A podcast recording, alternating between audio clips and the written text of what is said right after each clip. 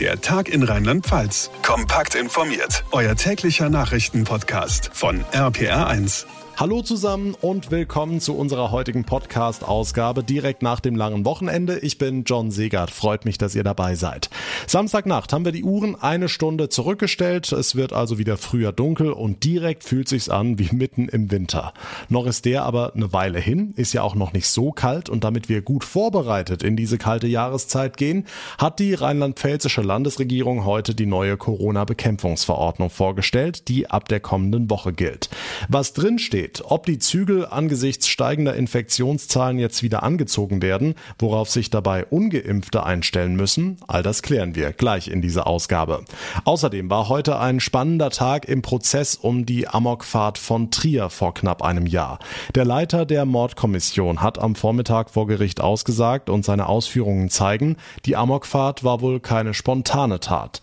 Die wichtigsten Infos und Einzelheiten vom heutigen Prozesstag gibt's ebenfalls gleich und wir wir stellen euch sehr überraschte Winzer aus Rheinland-Pfalz vor, die heute den Bundesehrenpreis für Wein und Sekt abgeräumt haben. Das alles direkt nach den wichtigsten Infos vom heutigen Tag. Die Infektionszahlen steigen, die Belegung in den Krankenhäusern nimmt ebenfalls zu und der Winter steht vor der Tür. Auweia, eine denkbar ungünstige Kombination, deshalb wurde heute auch schon fleißig spekuliert, wie streng wohl die neue Corona-Verordnung für Rheinland-Pfalz ausfallen werde. Aber siehe da, nix strengere Regeln, wir lockern sogar. RPA1-Reporter Olaf Holzbach, wie geht das denn? Ja, das geht, indem wir drinnen weiter vorsichtig sind und draußen mehr erlauben. Das ist die Logik der 27. Verordnung, die ab Montag gelten wird. Ministerpräsidentin Malu Dreyer. Der überwiegende Anteil der Bevölkerung, der Erwachsenenbevölkerung in Rheinland-Pfalz ist geimpft, er ist auch doppelt geimpft. Ähm, wir werden deshalb auch mit dieser Verordnung sicherstellen, dass alles, was im Außenbereich stattfindet, also die Martinsumzüge, die Weihnachtsmärkte und so weiter, ohne Einschränkungen durchgeführt werden können. Umgekehrt gilt die Corona-Warnampel weiter. Vermutlich Vermutlich wird noch im November die zweite Warnstufe erreicht. Das heißt, nur noch zehn Ungeimpfte in der Kneipe zum Beispiel, maximal 100 bei Innenveranstaltungen. Okay, und sonst werden nirgends die Daumenschrauben angezogen? Naja, wenn du so willst, es gibt eine neue Zwangsvorschrift, das ist die tägliche Testpflicht für ungeimpftes Pflegepersonal, also Krankenhaus, Altenheime und so weiter. Zum einen, damit sich noch mehr Beschäftigte impfen lassen, zum anderen, um Patienten und Bewohner zu schützen. Gesundheitsminister Clemens Hoch. Wir wollen, dass insbesondere alte Menschen in Pflegeeinrichtungen auch gut und sicher durch den Winter kommen können und sie nicht von Einschränkungen betroffen sind, wie zum Beispiel Besuchsverboten. Das soll es ausdrücklich nicht geben und schon gar nicht, wenn der Besucher doppelt geimpft ist und der alte Mensch in dem Altenheim möglicherweise schon dreimal geimpft wird. Stichwort dritte oder auch Booster-Impfungen, die sollen jetzt massiv ausgebaut werden, denn immer mehr Geimpfte liegen im Krankenhaus, vor allem Ältere und Vorerkrankte. Die neue Corona-Verordnung für Rheinland-Pfalz ab nächsten Montag mit weitgehenden Lockerungen für alles, was draußen stattfindet. Die Infos von Olaf Holzbach. Seit mehr als zwei Monaten läuft vor dem Trierer Landgericht der Prozess um die Amokfahrt von vor knapp einem Jahr. Damals war ein Mann mit einem Geländewagen durch die Trierer Fußgängerzone gerast und hat fünf Menschen getötet und viele weitere teils schwer verletzt. RPA1-Reporter Sebastian Hoffmann, heute hat der Leiter der Mordkommission vor Gericht ausgesagt und neue Details zu den möglichen Hintergründen dieser Amokfahrt veröffentlicht. Es sieht so aus, als sei die Amokfahrt zumindest keine spontane Tat gewesen.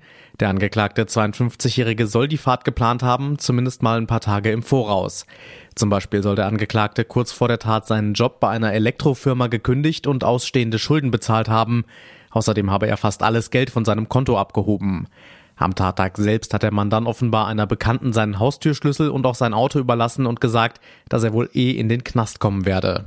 Hm, das klingt alles erstmal ziemlich eindeutig. So einfach ist es im Prozess aber nicht. In einem der vielen Verhöre hat der Angeklagte alle vorherigen Aussagen ja wieder zurückgenommen. Und das macht es generell so schwierig, die Hintergründe einzuordnen. Generell ist es so, der mutmaßliche Amokfahrer hat nach der Tat laut den ErmittlerInnen völlig emotionslos auf all das Leid reagiert, das er verursacht haben soll. Nur wenn es dann um ihn selbst ging. Da soll er fast schon gut gelaunt gewesen sein. Insgesamt ist sich der Leiter der Mordkommission in seiner Aussage heute sicher, der Angeklagte lebt in einer wirren Gedankenwelt und die ist auch nicht vorgespielt. Was das am Ende für die Schuldfähigkeit bedeutet, das ist nach den heutigen Aussagen immer noch völlig offen. Ihm wird aktuell fünffacher Mord und versuchter Mord in 18 weiteren Fällen vorgeworfen. Weil der Angeklagte selbst nicht aussagen will, sind in den nächsten drei Monaten noch einige weitere Zeugenaussagen nötig. Der Prozess ist vorerst bis Ende Januar angesetzt.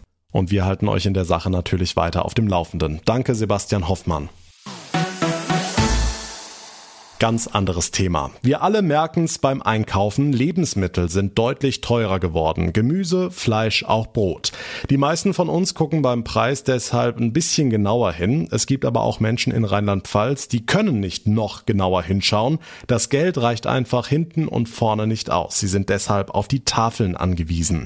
Sabine Altmaier-Baumann ist die Vorsitzende des Landesverbandes der Tafeln. Bei Ihnen ist richtig Andrang seit einigen Tagen. Wir haben äh, steigende Anmeldezahlen schon seit mehreren Wochen und das führen wir jetzt zunächst mal absolut auf die Verteuerung der Lebensmittel äh, der letzten Monate zurück, wo jetzt Menschen einfach den Weg in eine Tafel suchen, weil sie merken, es wird knapp. Hm, auch Energie wird teurer, Strom, Heizöl spüren wir gerade alle. Das heißt, auch deswegen haben die Menschen noch mal weniger im Portemonnaie. Macht sich das Thema Energie auch schon bemerkbar? Also wir gehen davon aus, dass wir diese Energieseite, die wir ja, wie Sie sagen, alle dann auch zu spüren bekommen äh, in dieser Gesellschaft, äh, noch nicht bei den Tafeln äh, merken. Da geht es tatsächlich um die aktuelle Situation, die zeitversetzt bei uns jetzt ankommt.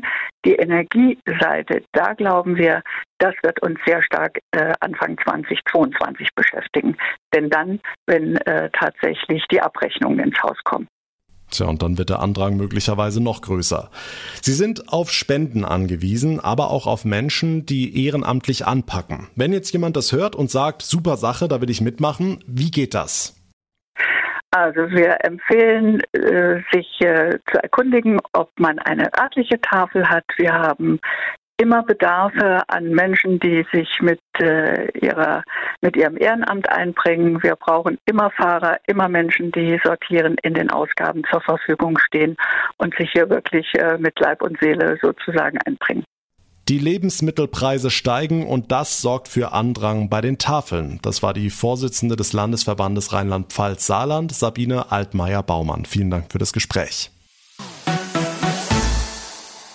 Was in den Weltmetropolen Philadelphia, Oslo und Melbourne normal ist, gibt es seit kurzem auch in Neustadt an der Weinstraße. Hier fahren autonome Shuttles Touristen hoch auf das Hambacher Schloss. Die Fahrten mit Passagieren laufen dieses Jahr noch bis Mitte Dezember. RPA1-Reporterin Lea Wegerle hat sich das Ganze mal für uns angeguckt. Lea, wie ist es denn so in einem Bus, der ganz alleine fährt? Ja, so ganz alleine fährt der sogenannte Olli nicht. Vorne sitzt immer ein Sicherheitsoperator, der das System im Blick hat und auch mal hilft, wenn ein Hindernis zu groß ist. Mit mir fährt gerade Projektleiterin Kerstin Ulrich. Frau Ulrich, wieso gibt es denn jetzt ausgerechnet in Neustadt solche autonomen Busse? Hambach ist ein Ortsteil von Neustadt, der sehr unter dem Individualverkehr der Touristen äh, zum Hambacher Schloss leidet. Es ist eine unfassbare Verkehrsflut, die ja zumal am Wochenende sich hoch äh, durchs Dorf wälzt. Und wir zusammen mit der Technischen Universität Kaiserslautern versuchen herauszufinden, inwieweit solche automatisierten Bus-Shuttles in der Lage sind, zukünftig den Autoverkehr zu reduzieren. Wie kommt der Olli denn bisher an? Der Olli kommt super an. Die Fahrgäste sind äh, völlig begeistert. Wir sind auch vollkommen ausgebucht in unseren Fahrten. Und eigentlich Angst hat hier niemand, weil alle sehen, dass es wirklich funktioniert. Die Technologie ist zuverlässig. Was halt wirklich begeistert ist, dass man wirklich relativ langsam fährt, aber man hat einen total tollen Blick in die gesamte Rheinebene. Und das ist etwas, was man halt nicht hat, wenn man hier hochbrettert mit 70 und auch noch selber am Steuer sitzt. Da sieht man gar nichts davon. Und hier hochzufahren mit dem Olli und nichts machen zu müssen, außer sich kutschieren zu lassen, ist schon ein Stück Freizeit wert. Und ich lasse mich jetzt einfach weiter hoch zum Hambacher Schloss kutschieren. Spannendes Projekt, das Lea Wegerle für uns getestet hat. Dank dir. Dass richtig guter Wein aus Rheinland-Pfalz kommt, das ist seit Jahrhunderten klar. Aber jetzt wurden unsere edlen Tropfen nochmal ganz offiziell ausgezeichnet. Heute sind nämlich die Bundesehrenpreise für Wein und Sekt verliehen worden. RPA1-Reporter Noah Theis. Wie viele gehen denn nach Rheinland-Pfalz? Also ich denke, die Winzerinnen und Winzer bei uns können stolz auf sich sein. 21 Betriebe wurden bundesweit ausgezeichnet und elf davon kommen aus Rheinland-Pfalz.